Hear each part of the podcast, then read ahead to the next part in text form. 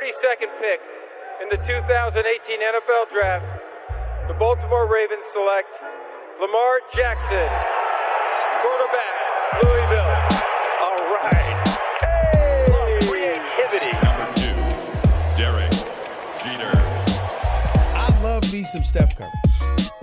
Steph Curry is the greatest shooter in the history of basketball. Curry drive, scoop layup. Oh, beauty from Steph Curry.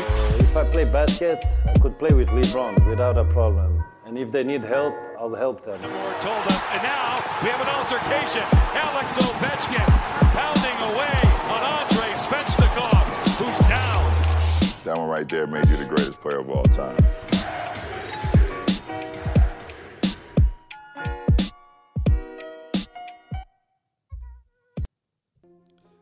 Les playoffs NBA sont dans la place, euh, c'est clairement hype et on va en parler euh, avec la team euh, NBA qui m'accompagne à chaque fois qu'on on parle de, de, basket. vous, vous les connaissez, ils sont là, ils sont chauds et ils sont prêts à en découdre.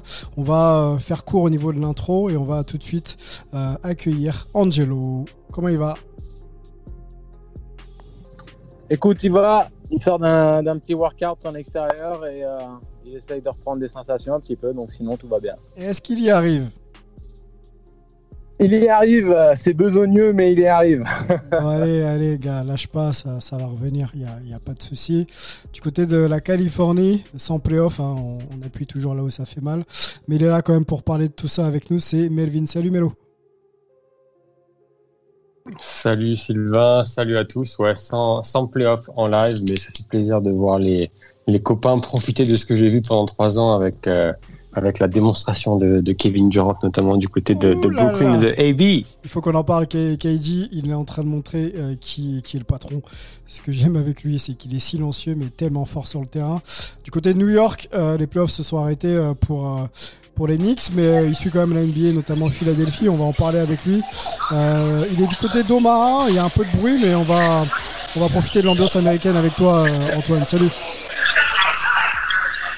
Salut, salut, ouais, j'espère que euh, n'y a pas trop de boucan autour de moi. Je suis dans un café à Omaha parce que c'est des qualifs olympiques de natation pour l'équipe américaine. Et donc voilà, comme il n'y a pas de match à Brooklyn et Philly, en plus là pour l'instant, je manque pas grand chose, donc c'est bon. Bon, cool. Euh, L'homme est multitâche. hein. Les qualifs olympiques de natation, euh, également euh, au programme d'Antoine. Les gars, je vous le dis rarement, mais ça fait plaisir de vous entendre. On va passer un bon petit moment ensemble. Ne bougez pas, on va commencer ensemble avec, avec les news.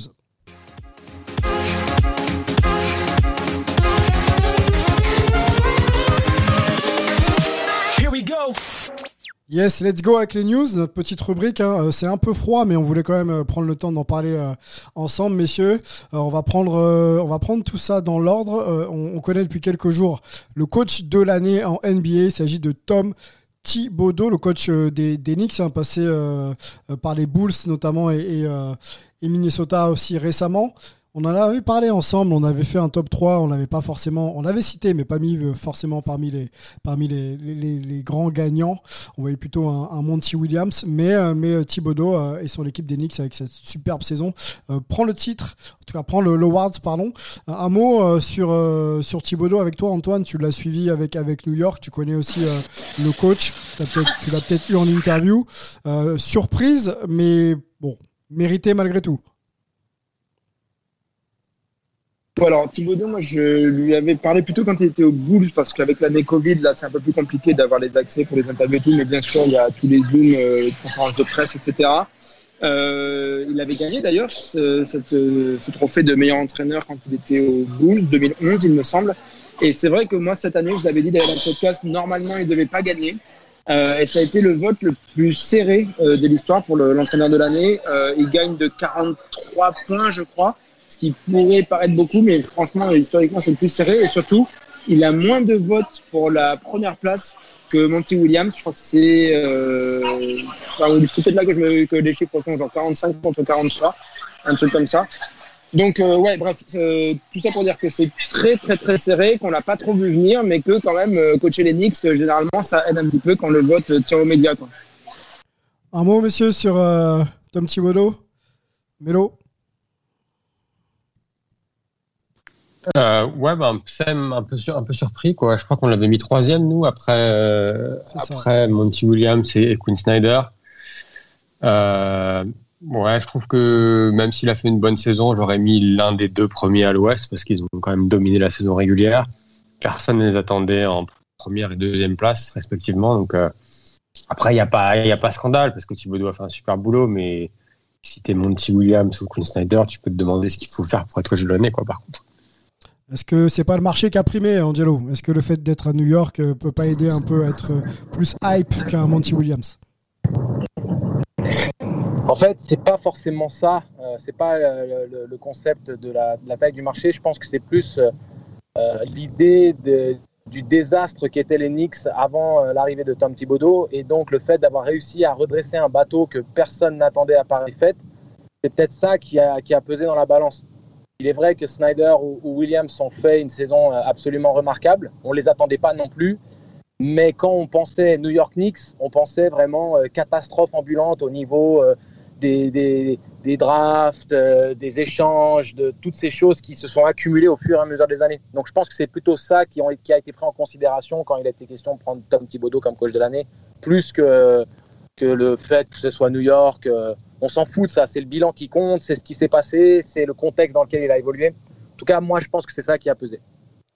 Rudy, Puissance 3, messieurs, jamais 203. Rudy Gobert, défenseur de l'année euh, en NBA. Euh, il se rapproche hein, d'un Ben Wallace euh, titré quatre fois et d'un Dikembe Mutombo aussi, hein, titré quatre fois. un mot avec toi, Antoine. Je crois que tu l'as eu, Rudy, sûrement peut-être à ce sujet. voilà, dis-nous un peu. on, on nous disait nous favoris, on l'avait mis parmi parmi le grand favori. dis-nous un peu ce que tu as pu récolter comme info autour de Rudy, avec Rudy. Ouais, donc euh, effectivement, je l'ai eu. Euh, l'interview est sur l'équipe. Euh, abonnez-vous. Hein, je ne veux pas faire le, commercial, quoi. Mais bon, je ne pas dire qu'il n'y a pas des bons papiers dans l'équipe si vous vous abonnez pas. bref, sinon, ouais, Rudy a un petit peu remis les pendules à, l'heure quand on a discuté, quoi. lui, c'était, bah, voilà, quoi. Je suis, en gros, il est surpris que ce soit pas unanime, carrément, le vote. Euh, il a eu 84 voix sur 99. Euh, il trouve que oui, bon, bah, Ben Simmons, machin tout, c'est un petit peu des, histoires de qui est populaire ou qui n'est pas. Lui dit, moi, je m'en fous d'être populaire, mais à un moment, euh, quand tu regardes vraiment qui a le plus d'impact en défense, bah voilà, il n'y a pas de débat. Donc, un Rudy qui était ni remonté, ni arrogant, ni quoi que ce soit, mais très serein sur sa position de meilleur défenseur de la NBA. Et Déjà l'an dernier, on avait discuté, ça se sentait qu'il risquait de perdre le, trophée, notamment avec l'épisode Covid, mais aussi qu'il manquait un mois à Utah pour faire une bonne fin de saison et vraiment qu'il puisse remonter un petit peu euh, dans les débats sur le meilleur défenseur de l'année. Il avait bien fini quand même, hein, mais euh, et il l'avait pas eu. Et déjà à l'époque, on en sentait qu'il n'allait pas venir. Il disait bon bah de toute façon, si je l'ai pas cette année, je viendrai le récupérer euh, l'année prochaine. Donc voilà, c'est plus dans cette veine-là, je pense qu'il le dit, que pour lui maintenant ce trophée lui appartient comme tu disais, euh, troisième, il se rapproche de Dikembe Mutombo et Ben Wallace. Euh, il n'y a que Dwight Howard aussi qui en avait eu trois d'affilée, lui, jeune, 22, 23, 24 ans, il me semble. Mhm. Euh, Rudy en a 28. ben Wallace avait 27 ans quand il a gagné son premier. Dikembe Mutombo avait 28 ans quand il a gagné son premier, ou l'inverse. donc il reste encore largement de la marge pour que Rudy, qui domine vraiment la discussion en plus, continue, en tout cas avec les gens sérieux, euh, continue de, de sa lancée et on peut vraiment penser qu'on aura un Français qui deviendra le meilleur défenseur euh, de la NBA de tous les temps, au moins au, nombre de trophées euh, glanés. 4, ça paraît tout à fait jouable et 5, c'est pas du tout impossible. Donc voilà, c'est pas pour faire le fanboy, mais il est français. Il n'y a aucune raison de ne pas le soutenir. il nous fait honneur. Angelo, en écoutant Antoine, euh, on a un Rudy très très serein. Il sait ce qu'il est en mesure d'amener sur le terrain chaque soir. Et ça lui amène euh, justement ce titre, ce troisième titre hein, de meilleur défenseur de, l'année. Euh, c'était autant unanime que ça? Pour moi, ça l'était. Si tu te souviens, les analyses qu'on avait pu échanger entre nous vis-à-vis du, potentiel défenseur de l'année, je pense que c'était assez partagé au sein de la Hype Family pour nous, c'était unanime en tout cas que Rudy était euh, incontestablement le, celui qui avait le plus d'impact, celui qui était le plus méritant. Il y avait eu toute cette hype et tout, le marketing autour de, Ben Simmons, mais la, réalité des chiffres et même du jeu en, lui-même faisait de Rudy pour moi le, candidat incontesté et le lauréat. Donc après, euh, aussi unanime. Ah, comme il l'a dit, il est peut-être pas populaire, il n'est pas flashy, donc forcément. Ce qui s'attendait, tu sais, à avoir plus de votes. Euh, c'est ce que j'ai compris. oui. ce que Antoine disait. Alors, les puristes, euh, les, vrais connaisseurs et, peuvent toujours euh, tendre vers ça. Après, dans, les votes, on sait que même les médias se laissent influencer par le storytelling un petit peu. Euh, je pense que la logique a été respectée. Et tu vois, si Jordan n'a jamais été élu MVP à l'unanimité, Rudy peut dormir tranquille par rapport au fait qu'il n'ait pas été unanime pour le trophée de, de défenseur de l'année. Hello, tu partages un peu la vie d'Angelo? Ouais, non, il n'y a, rien à, a rien à rajouter. Le seul truc que je que ajouté sur notre chat, c'est que statistiquement, il a battu euh, tous les records. Il y a pas mal de, statistiques avancées pour calculer le, son efficacité défensive et il a battu tous les records sur 5, ou 5 des 6 euh, statistiques avancées. Donc statistiquement, on peut dire qu'il a fait la meilleure saison défensive de l'histoire. Euh, et après, oui, d'être unanime ou pas, euh, je pense que ça va pas changer le fait qu'il domine euh, de ce côté-là du terrain. Et on le voit d'ailleurs euh, face aux Clippers qui doivent jouer petit parce que si Roddy est trop près du cercle, ben, c'est mission impossible.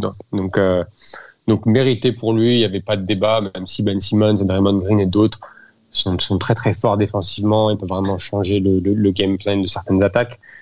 Mais, mais Rudy, c'est au-dessus. Nicolas Jokic, est élu MVP, Most Valuable Player en NBA. Alors c'était attendu. la saison de Denver est une très très bonne saison et avec un, un leader statistique et, leader tout court de cette, de cette équipe des Nuggets. On en parle un petit peu, messieurs, ensemble. C'est, je crois, le dernier pivot MVP après Shaquille O'Neal, qui lui a été élu MVP en 2000, je crois. le retour des pivots en NBA, messieurs, puisque Joel Embiid finit deuxième et, Steph Curry troisième. voilà, il y a quelques années, on se souvient que les, pivots étaient un peu, euh, pas dire bannis du jeu, mais euh, pour le coup, c'était moins, moins hype d'être pivot euh, et tenter d'être MVP de la saison. ça redevient le cas. un mot sur Jokic et sur la saison de Joël aussi, peut-être avec toi, Antoine.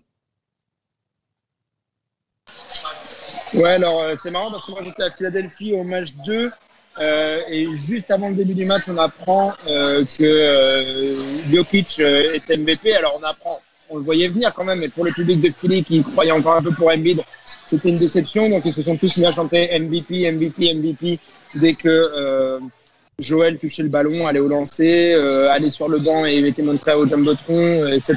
Donc ça a été vraiment la soirée où bah, il a quand même pris du MVP par son public. Ça le plaît en plus. Il n'y avait même pas une section pour les fans non vaccinés. C'était vraiment 100% sold out. Euh, donc, et en plus, ils ont gagné, ils ont un peu des pendules à l'heure euh, par rapport à Atlanta, on en parlera plus tard. Euh, Jokic, il n'y avait pas trop de débat possible dans le sens où, à partir du moment où il joue 20 matchs de plus et qu'il a Murray qui est blessé euh, pour toute la fin de saison, bah, ça, ça un petit peu, et que tous les deux, ils ont fait un, c'est pareil, si on sur les statistiques avancées, etc., un PER, PIA euh, assez dingue historiquement bon, bah, ça, ça, ça a un petit peu euh, éclaircissé tous les débats. Il n'y avait plus que eux deux et donc euh, bah, les départager, ça devenait plus trop difficile.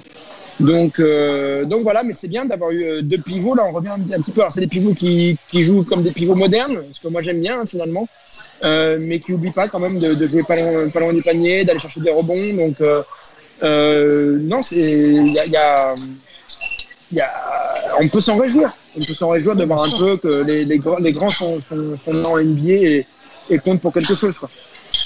Exactement. Euh, Angelo, le basket européen, tu connais. Les deux derniers MVP en NBA sont européens.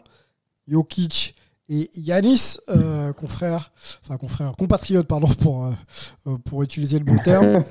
le basket mondial, le basket européen, un mot là-dessus. voilà, on commence à avoir vraiment de, l'homogénéité hein, entre euh, tous ces athlètes, non? Ça se rapproche. Oui, y en fait, il y a, une homogénéité quand on voit par exemple euh, le jeune Victor Wembanyama, dont tous les scouts se pourlèchent les babines à l'idée de, de, le drafter. Il est potentiellement un numéro un en puissance d'ici l'année prochaine. donc, on peut, on peut se dire qu'il n'y a plus de limites, il n'y a plus de, nationalité, il n'y a plus de passeport ou, de pays d'origine qui compte. C'est simplement des athlètes, des basketteurs, des, jeunes hommes euh, qui se développent et qui ont du talent. Donc, euh, on, avait vu déjà des Européens dominants euh, qui ont, on va dire, pavé la voie. Il y avait Detlef Schrempf qui, lui, avait fait le cursus américain, euh, qui s'était imposé, mais dont on oubliait un petit peu qu'il était allemand. C'était son nom qui le, rappelait, mais il était dans le, on va dire, l'univers des États-Unis depuis tellement longtemps qu'on en oubliait presque qui représentait la Mannschaft. Euh, il y a Marcelonis, euh, il y a tous ces joueurs, si tu veux, il y a Petrovic. Euh, nombreux sont les joueurs qui, avant même, si tu veux, l'irruption de, ces, talentueux européens et des, des Nowitzki qui a, eu, son MVP, puis maintenant Yannis Antetokounmpo et consorts. Euh, on oublie un Joel Embiid, euh, il est camerounais. Tu vois, il y a plein, plein de joueurs maintenant qui, sont sur le devant de la scène et qui, voilà, on ne parle d'eux que par le talent et on oublie un petit peu les origines. Et c'est ça qui est important, je pense dans le storytelling, c'est bien de rappeler que Jokic est serbe ou autre, mais ce qui fait parler, c'est le, c'est le, talent. et, et, je voulais juste réagir sur un tout petit truc.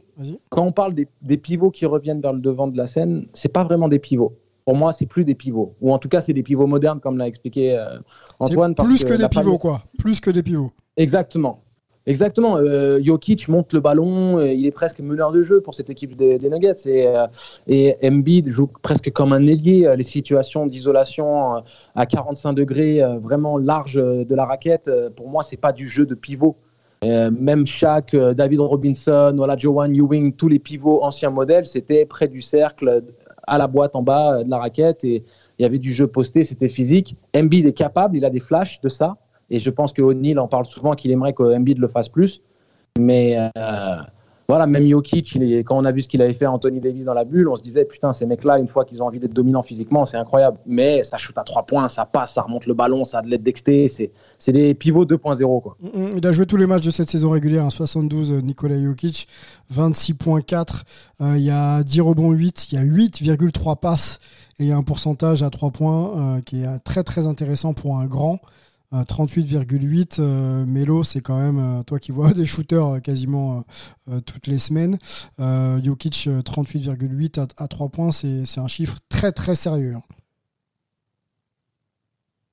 Ouais, non, mais c'est clair et on le voit généralement, il fout un peu plus quand les, playoffs arrivent. on le voit face à, face à Eton, mais alors je suis pas d'accord, je suis d'accord avec je suis d'accord avec Angelo que c'est pas du c'est pas du pivot old school, mais c'est juste le, le, poste 5 moderne qui peut, qui peut un peu tout faire, qui peut jouer près du près du près du panier, qui est bon passeur, qui peut tirer. Euh, donc c'est vraiment le franchise player où tu te dis bon bah c'est euh, les mecs qui peuvent tout faire quoi. Et c'est des des casse-têtes pour euh, pour la pour la défense adverse. Donc euh, sur cette saison mérité, même si Joel Embiid a fait a fait lui aussi une super saison, mais je pense que ce qu'a montré Jokic est ce qu'il continue de montrer là en playoff avec une équipe de Denver qui est malheureusement bien trop diminuée pour espérer que ce soit face à Phoenix. Euh, euh, c'est assez impressionnant. On va en parler. Euh, Milwaukee joue actuellement hein, contre, Brooklyn. On va, commencer avec cette série, messieurs. Je voulais qu'on parle de, Philadelphie et d'Atlanta, mais on le fera juste après. Euh, au moment où on enregistre, euh, Brooklyn mène 2-1 dans la série. Euh, donc deux matchs gagnés à, domicile et une défaite. Une défaite à l'extérieur, donc du côté de Milwaukee. deux belles démonstration de Kevin Durant. On peut en parler, il n'est pas seul, mais euh, il prend vraiment l'équipe euh, sur ses épaules. Il, connaît le chemin. Hein. Kevin Durant, sacré avec, euh, avec les Warriors en 2017 et 2018. Hein. il, y a, un back-to-back avec, avec Kevin Durant pour les Warriors. Je voudrais que tu nous en parles un petit peu, Melo. Je sais que tu as suivi ces matchs-là. tu connais Kevin Durant. Bon, pas surpris, mais, euh, mais, mais parle-nous de cette performance. Essaie de nous la remettre un peu en perspective, parce qu'on a euh, presque l'habitude de le voir jouer comme ça. Mais euh, on, rappelle qu'il est passé par une blessure grave, hein, rupture du tendon d'Achille, et, et le joueur en playoff est quasiment aussi fort qu'avant blessure, quoi. Bah, c'est ça, c'est ça qui est dingue, c'est que si si vous avez passé l'année euh, entre guillemets 2019-2020 à dormir et que vous allumez euh, la télé, il faut regarder Brooklyn Milwaukee, vous avez aucune, aucun, moyen de savoir que, que Kevin Durant s'était fait le talon d'Achille. Donc c'est impressionnant quoi. Et je pense que c'est quelque chose dont on ne parle pas forcément assez. On le voit faire ce qu'on l'a vu faire pendant des années, mais c'est euh, c'est juste incroyable. Moi, j'ai eu la chance de le, voir quasiment au, au, quotidien pendant trois ans quand il était à Golden State. Et je pense que Antoine, peut-être maintenant, ça rencontre encore plus. Le gars est, enfin, c'est, il est juste injouable. Tu peux avoir, il peut avoir les meilleurs défenseurs de toute la ligue sur lui. Quoi qu'il arrive, il peut tirer au-dessus de tout le monde. Et sur ses shoots, je crois que c'était d'ailleurs la, stat en playoff. Il me semble que la plupart de ses tirs à trois points, c'est des tirs qui sont contestés. Et sur ces tirs-là, il est à 50% de réussite à trois points. Enfin, c'est, c'est complètement dingue. Donc pour moi, il est reparti où il était en avant sa blessure, c'est-à-dire que c'est le meilleur joueur NBA euh, pour moi devant LeBron James, devant Yanis, devant euh, euh, Lucas, Steph, etc. Parce que c'est un monstre offensif. Il peut, il y a, il y a aucune réponse face à lui. Et défensivement, il est toujours là. Là, il vient de mettre un, un il vient de contrer Brook Lopez à trois points, par exemple, il y a deux minutes. Euh, donc voilà, je pense que c'est face à, face à Milwaukee. Le problème, c'est que, bon, t'as pas vraiment de, solution. Après, tu as, Durant qui est un problème. Euh, moi, là où je suis un peu déçu par Milwaukee, c'est surtout au niveau de leur attaque. On avait beaucoup parlé de la défense de Brooklyn. C'est une, défense qui switch beaucoup avec la euh, avec l'ADN Mike D'Antoni qui est assistant de, Steve Nash. Et face à une défense qui switch, faut faut les faire bosser. Si tu restes, tu fais une passe, deux passes et tu essaies d'attaquer en isolation, bah, c'est facile pour la défense au final. Et c'est un peu ce qui se passe avec Milwaukee, où il n'y a plus du tout de jeu de passe qui a été un peu leur, Comment ça se fait, Mélo pendant toute la saison. Quoi. Comment ça se fait ces crédits à la défense? On peut parler un peu du jeu, hein, parce qu'on est là pour analyser bien sûr les matchs euh, de cette série. Euh, nous, on avait loué justement le partage euh, du ballon euh, un peu plus, euh, un peu mieux réparti en saison régulière avec avec les Bucks. On pensait que ça allait être le cas euh, avec un Drew Holiday à la baguette. On se rend compte effectivement qu'après une passe, il y a beaucoup, beaucoup de comment te dire de slashing avec avec Yanis. Hein, c'est à peu près ce qui fait la force de, de Milwaukee. Mais comment on peut expliquer que le partage du ballon le, le, jeu offensif soit aussi euh, ne ressemble pas à ce qu'on a vu en, en, en, saison régulière bah, Je pense qu'encore une fois, le, le, fait que Brooklyn change, ça arrête et ça te casse un peu ton rythme parce que bah, as pas de, tu gagnes pas d'avantage en fait. Ouais. Euh, et après, tu as aussi Brooklyn qui a un peu décidé de faire le choix de se dire face à Yanis, on va l'attendre dans la raquette et on va l'inviter à prendre les tirs. Euh, on va rester bas ou on va switcher sur les écrans parce qu'on pense que même si vous tirez à, vous mettez des tirs à mi-distance, bah, vous n'allez pas nous battre comme ça parce que nous derrière vous pouvez pas nous arrêter. Et, je pense qu'il y a un manque de, rigueur du niveau des, des. Alors je sais pas si ça vient. Je pense que c'est plus collectif, c'est-à-dire que c'est pas juste la faute de euh, de. Je pense que c'est aussi la, la, faute des joueurs à se dire bah, si c'est compliqué, il faut quand même continuer à jouer, il faut continuer à les faire, à les faire, à les faire bouger, il faut qu'il y ait du, du mouvement à l'opposé du ballon pour demander à la défense sur les switches de faire des décisions et de potentiellement euh, leur faire faire des erreurs. Si Surtout que Yanis a été irréprochable hein, dans le, le, match 1. Yanis a été irréprochable, on ne pouvait pas lui demander de faire beaucoup plus. Il tire à 16 sur 24, euh, il fait un énorme double-double, il distribue la gonfle, mais c'est Drew Holiday et à plus grande échelle euh, Middleton qui ont été totalement différents. Après le match 2, Là, je te rejoins totalement. C'est une faillite collective où euh, ils, ont, ils ont cédé à l'isolation. Mais pour le match 1, j'étais vraiment déçu par, par son lieutenant. Parce que Yanis a fait du Yanis, mais sans, sans déchets. Et euh, il a été très saignant. Tu penses qu'il se loupe dans le match 1 Il rentre pas bien dans cette série? Yanis, lui, a fait le job. Il a été exemplaire. Ouais. Oui, collectivement, collectivement, il y a eu une faillite. Euh, je pense que peut-être euh, Drew et Middleton se sont mis un peu de pression parce qu'ils sont matchés avec euh, un trio phénoménal.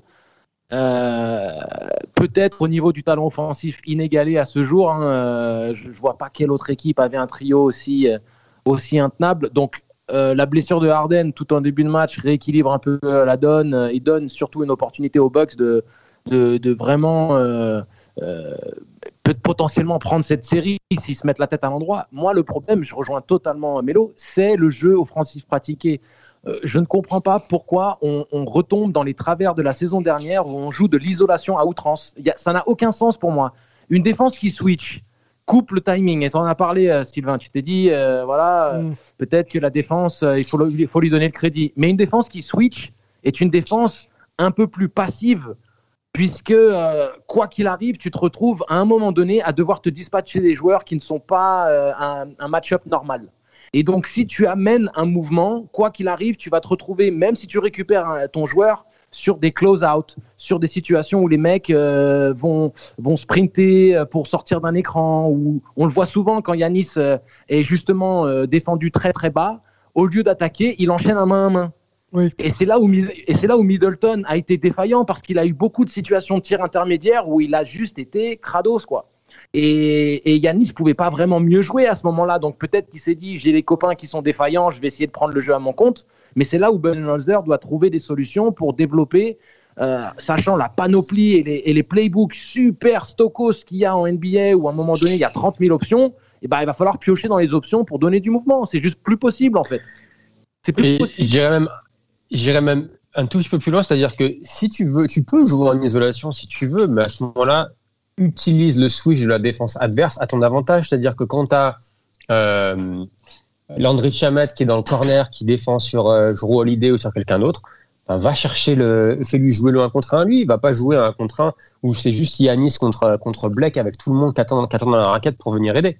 Merci, mais euh, Merci. Et en plus, en début de match, lors du game 1, on, était en, coulisses et moi, j'étais en train de chambrer euh, en vous disant Brook Lopez, je vous en avais parlé, Brook Lopez, c'est un point d'ancrage intéressant sur cette défense qui switch parce que physiquement, il était juste indéfendable. Il flashait milieu de raquette, il a provoqué des fautes, il se retournait avec son hook shot, il a toute la panoplie offensive du pivot euh, moderne, mais euh, surtout du pivot old school, puisqu'il shoot à trois points efficacement, mais on se souvient que ses premières années, c'était un joueur de post-up. Donc, à un moment donné, utilisez justement cette, euh, cette stratégie des, des, Nets de switcher à votre avantage, comme le dit Melo, avec du mouvement, alterner intérieur-extérieur, trouver Brook Lopez, forcer les prises à deux, il va ressortir les ballons, et là, vous pouvez attaquer les close-out, retrouver un jeu collectif qui soit cohérent. Si vous perdez comme ça, au moins, vous aurez essayé de la bonne manière de trouver des solutions. Mais l'isolation, c'est condamné d'avance. Surtout avec un Yanis Antetokounmpo incapable d'être efficace à trois points en tête de raquette. Match 2, euh, quasi blowout, 86-125 hein, pour, euh, pour Brooklyn. Euh, on attendait une réaction justement et, des ajustements de, de, des Bucks, mais ça n'a pas été le cas. Hein. Moi, j'ai vu encore pas mal d'isolation, un problème d'adresse, un problème de défense aussi. un match qui, voilà, qui ne sentait pas la valeur d'un match de playoff pour moi. On va vite sur ce match, messieurs, puisque ce qui m'intéresse, c'est le Game 3, la réaction justement à domicile des Bucks dans un match de playoff des années 90. Hein. On, a vu vraiment euh, euh, voilà, chaque décision âpre euh, dans le jeu défensif ou offensif. On a vu voilà, une défense très très dure sur Kevin Durant, même si les stats de Kevin sont, sont toujours très très bonnes. PJ Tucker d'ailleurs, hein, qui s'est rapproché de Kevin Durant, on a vu l'altercation aussi entre, entre les deux hommes pour essayer de, voilà, de sortir le, l'ancien les Warriors dans, de, de, son rythme. Euh, est-ce que euh, c'est la clé pour les Bucks, messieurs, de resserrer un peu le, game en défense, de monter un peu d'un cran au niveau de l'agressivité euh, défensive pour rester dans le match, dans la série même? C'est une, c'est une des clés. Vas-y Antoine. Ouais, effectivement, j'allais dire exactement la même chose. C'est une des clés. c'est pas tout à fait non plus les finales, les finales Lakers Celtics où d'un coup les Celtics euh, commencent à jouer euh, hyper physique et euh, mettre une corde à linge sur 80 bis ou un truc comme ça. Ça, on n'en est pas là non plus. Mais quand même, ils ont été plus physiques. Tucker commence à montrer qu'il peut défendre sur KD. Ça va pas empêcher KD d'en mettre, mais ça risque de devenir un petit peu plus difficile. Et quand on continue, on commence à un petit peu enchaîner les matchs, tout ça, ça va peut-être finir par payer un petit peu si Milwaukee en lâche pas trop là. Euh, on est dans le premier quart-temps, euh, ça va se tenir sur du 25 points à peu près euh, par équipe sur le premier quart-temps, donc ça va encore.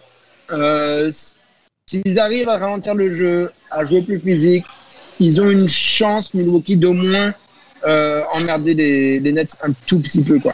Au moins un tout petit peu. mais c'est vrai que, comme le disait auparavant Melvin sur KD, quoi, il est, il est injouable et du coup, il, il rend aussi euh, les Nets injouables. Euh, Kyrie, on n'en parle pas beaucoup, mais franchement, c'est hallucinant ce qu'il fait aussi. euh, on oublie que cette, cette, année, il a fait un 50-40-90, il va sûrement le faire en playoff aussi. Euh, c'est, enfin, vous faites comment quoi? On a toujours, on a toujours pas vu James Harden quoi. Enfin, Antoine, c'est compliqué, hein. C'est Sur- compliqué là. hein. Je sais que dans les médias américains, tu me diras si je me trompe, mais il y a beaucoup de, de médias qui voulaient mettre un peu en exergue le, le duel euh, de MVP, Kevin Durant euh, contre euh, Yanis.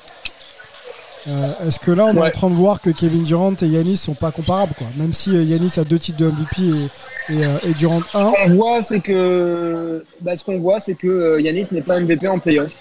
J'adore Yanis, euh, mais en playoff, il n'est pas au niveau de qu'il est en saison régulière. Euh, il n'y a pas que lui euh, à faire des ajustements. C'est à ça, Budenholzer aussi de le faire, mais il y a quand même des séquences qui sont, alors, qui sont un petit peu honteuses. Je suis un petit peu dur là-dessus pour un mec qui est double MVP et puis en plus défenseur de l'année, même si là c'était plus sur des séquences offensives, mais qui ne le sont pas forcément pour un gamin de son âge. On oublie souvent l'âge de Yanis, mais il est encore super jeune. Euh, je vais juste vérifier pour être sûr, mais euh, le gars n'a que, allez, allez, me fais pas ça, 26 ans. Voilà, donc ça va encore. Il a, il est pas, il est pas à son prime. Euh, bon, ça, ça, ça va quoi. Euh, pour, pour un voilà, c'est comment, c'est comment on regarde la chose que, qu'on, se dit que c'est un petit peu honteux euh, ou pas. Après, tu sais, Antoine, Non mais les gars, Antoine, l'âge d'un joueur euh, quand il est euh, quand il est à très très haut niveau, euh, je suis pas sûr qu'il faille, tu vois, le mettre en avant. Euh, à partir du moment où tu es performant et que l'équipe a misé sur toi en tant que franchise, les responsabilités, tu dois les porter. Euh, c'est une équipe qui a déçu l'an dernier, donc on s'attend à ce que ce soit meilleur de, de saison en saison en fait. C'est juste que je veux pas être. C'est juste que je veux pas être prisonnier du moment. Tu vois ce que je veux dire? Il a fait un match 2 qui était pas bon. et, euh, il a 18 points. Il est pas super. euh, voilà. Euh, je, je trouve que c'est. On voit des séquences où c'est pas normal. Quoi. Il est en, en tête de raquette, euh, en dessous de la ligne à 3 points, mais euh, au-dessus de la, des lancers francs. Euh, il a Blake Griffin en face de lui qui lui laisse euh, déjà euh, plus d'un mètre. Et au lieu de faire un petit quelque chose, quoi. Alors il a pas grand chose. Il a le spin et le yo. Hein. En gros, avec Tennis, il n'y a pas énormément de, de, de moves possibles. Mais bon, au, lieu de tenter ça, non, il repart en arrière de, de 3 mètres pour se donner un peu d'élan et dire bah, je suis grand et rapide, alors je vais monter au panier et lui en coller. Et ça marche pas. euh, S'il ressort la Non, mais- euh. non mais Enfin, franchement c'est les gars, comme ça où tu te dis c'est pas normal que pour un double MVP tu, tu vois des séquences comme ça. Mhm. Maintenant, Déjà. je pense pas que Ouais, je pense pas qu'on attends, a vu petites à son pic encore non plus. Ouais. C'est juste ça. Mais vas-y Angelo. non non mais je dis déjà, t'as raison, déjà, c'est pas normal de voir ça. Mais moi, ce qui m'a vraiment perturbé, c'est le langage corporel des Bucks lors des deux premiers matchs. Ils ont eu une réaction. dans le match. Ils ont eu cette réaction qui enfin est venue. Ils ont sorti la boîte à gifles, ils ont resserré les verrous. Mais franchement, le langage corporel dans le match 1 et 2, j'étais dégoûté d'être resté éveillé pour regarder le match 1 déjà. C'est-à-dire que je me dis, putain, j'ai j'ai Middleton et Drew qui sont en train de me faire dans le froc là et qui, euh, et qui me gâchent euh, la soirée. Moi qui avais annoncé une victoire des Bucks euh, sur le parquet des Nets. Alors là, mon pronostic giflé dix fois. Et derrière, Ouais, apparemment en même temps celui-là t'avais 1% de chance de le, de, te- de le tenir. Mais bon oui, a pas de non, C'était la grosse cote, Angelo. C'était la grosse cote. Bon, il faut, qu'on avance, messieurs. Il faut qu'on avance. Je, je, je reprends le mic. Il faut qu'on avance. On a trois séries à, à analyser ensemble. On va tout de suite du côté d'Atlanta et, et Philadelphie. Il y a 2-1 euh, pour euh, Philadelphie, 128-124 euh, pour les Hawks sur le terrain de Philadelphie dans le premier match. Game 2, euh, Philadelphie réagit avec un career high de, au niveau des points hein, de, de Joel Embiid qu'on qu'on pensait blessé. Ici, on l'avait annoncé peut-être pas partant dans cette série, mais finalement, ça se passe plutôt bien. Donc Game 2, 118-102. Game 3, euh, out- toujours pardon pour Ph- Philadelphie, 127-111 sur le terrain de, de- du Hawks, euh, des Hawks pardon. Et euh, prochain match le, le 14, euh, le 14 juin. Donc euh, demain pour le Game 4. Euh, un mot, messieurs, sur euh, Philadelphie et, et Embiid déjà. Est-ce que euh, vous êtes surpris de le voir à un tel niveau pour un joueur qui, qui était blessé il y a quelques semaines euh, au genou? Bon, vu Oui. personne. Ok, Bah, je pense que. C'est bon ça Ah, mais moi, j'ai- non, c'est, marrant parce que bah, lors du dernier pod, on, faisait un peu les, les médecins en herbe en se disant Ouais, nous, si on était le staff médical, on ne ferait pas jouer, on attendrait un peu. Et il revient. Alors, bon, il se manque un peu. Je pense que c'était plus le plan, le, leur plan de jeu défensif sur le, qui, les a mis dedans sur le, sur le match 1, mais depuis le match, je veux dire, le match 2, il met les 41 points euh, le jour où, euh, où a annoncé MVP. Le match 3, pareil, il est injouable. Ils essayent même quasiment, on dirait, de, faire des prises à deux avant même qu'il ait la, balle. Et même quand il, a, quand il est pris à deux, ben, il est trop, trop, trop physique pour Capella et pour les autres. Donc, euh, moi, je suis assez, euh, assez surpris ouais, par, le, niveau du gars et j'ai toujours la crainte de se dire merde, est-ce qu'il va, est qu'il va tenir? Parce que là, je vois pas comment, même avec la blessure de Danny Green, je vois pas comment ils, perdent cette série, ils perdent cette série contre Atlanta. Donc, tu passes en finale de conf. Est-ce que tu vas tenir la, distance? C'est juste pour moi le gros point d'interrogation. J'espère, que oui, mais c'est toujours difficile à, dire. Un mot, messieurs, sur euh, les performances, euh, en tout cas les matchs gagnés. Hein. Ils étaient favoris dans, cette série. On ne peut pas parler forcément de, performance, mais euh, comment, justement vous voyez évoluer cette équipe qui avait perdu le premier match et qui là maintenant a l'air de maîtriser clairement sujet. Quoi. On les sent vraiment sereins. le partage du ballon, il y a des joueurs qui sont, je pense à Korkmaz, qui, font une bonne série. Le, fils, enfin le frère Curie aussi voilà, comment, euh, comment vous voyez cette équipe là? Je ne rien enlever aux Hawks, mais les, Sixers ont clairement perdu le premier match. Dans le sens où euh, ils font n'importe quoi pendant trois quarts temps. Et ensuite, ils se disent Allez, on va se réveiller, on va y aller. Et bon, ça passe pas, mais finalement, pas de, de beaucoup. Euh, le deuxième, euh, à un moment, ça revient quand même. Il y avait 17 points d'écart et les Hawks reviennent vraiment proches. Euh, donc c'est plus des fautes de concentration, mais euh, et Atlanta a beaucoup de qualité. Euh, mais franchement, normalement, il y a quand même un niveau d'écart entre ces deux équipes, pas deux, juste un niveau d'écart entre ces deux équipes. Et euh, si les, les, Sixers jouent sérieusement, ont Embiid sur le terrain, etc., il n'y a, pas trop de problème pour eux. le match 2, il n'y avait pas du tout photo. Le match 3, pas vraiment non plus je vois bien sur ce d'orgueil euh, d'Atlanta euh, au moins tenter sur le match 4, mais à mon avis, après, c'est plié. Quoi. Angelo, partage-nous ton avis sur cette série. Euh, game 4 le 14 juin, donc demain sur le terrain d'Atlanta. Bah, disons que oui, les Sixers dominent. Je...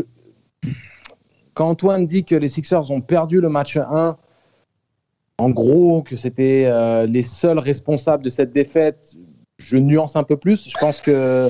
Euh, ouais, non, Atlanta a très bien rentré dans ce match. Hein. Je, je dis, j'enlève pas ça.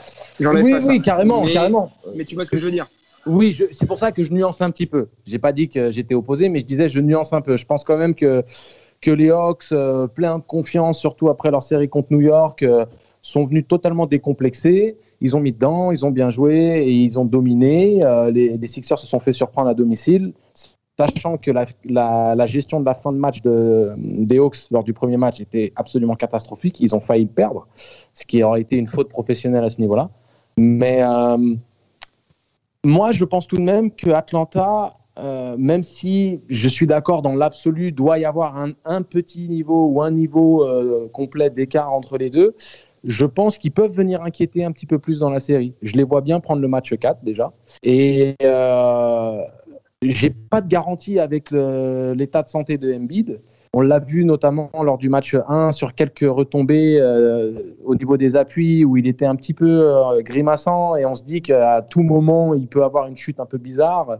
Surtout que euh, quand il va au cercle, il n'a pas, il a pas cette grâce qui te, qui te donne confiance en sa capacité de pouvoir retomber de manière agile et tout ça. Il est lourdos un petit peu.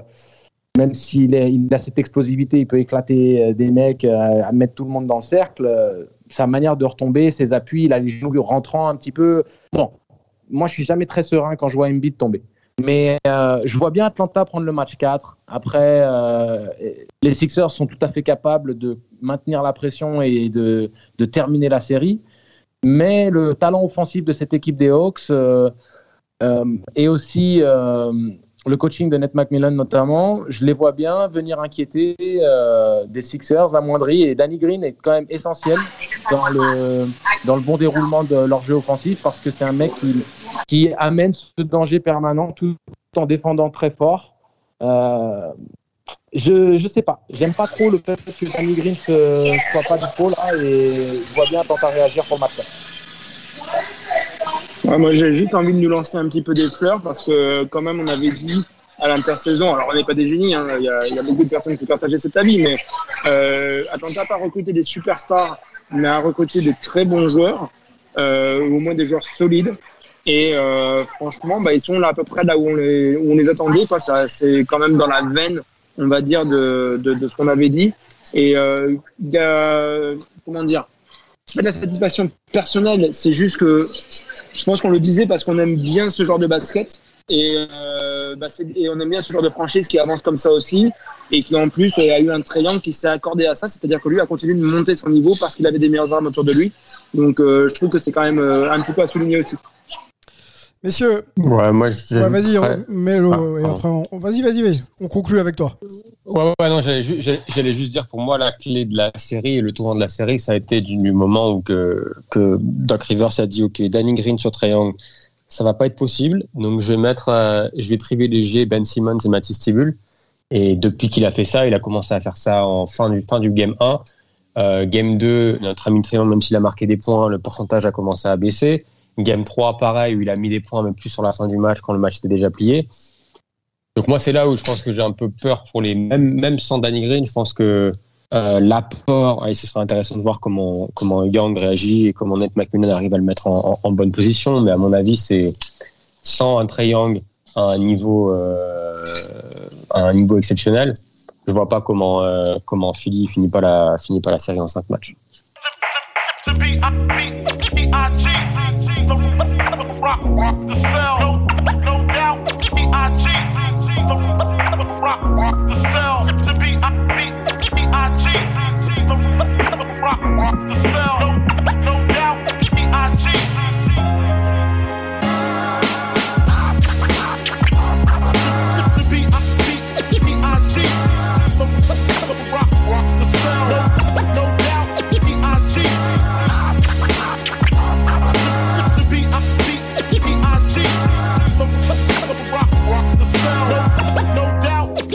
cheat.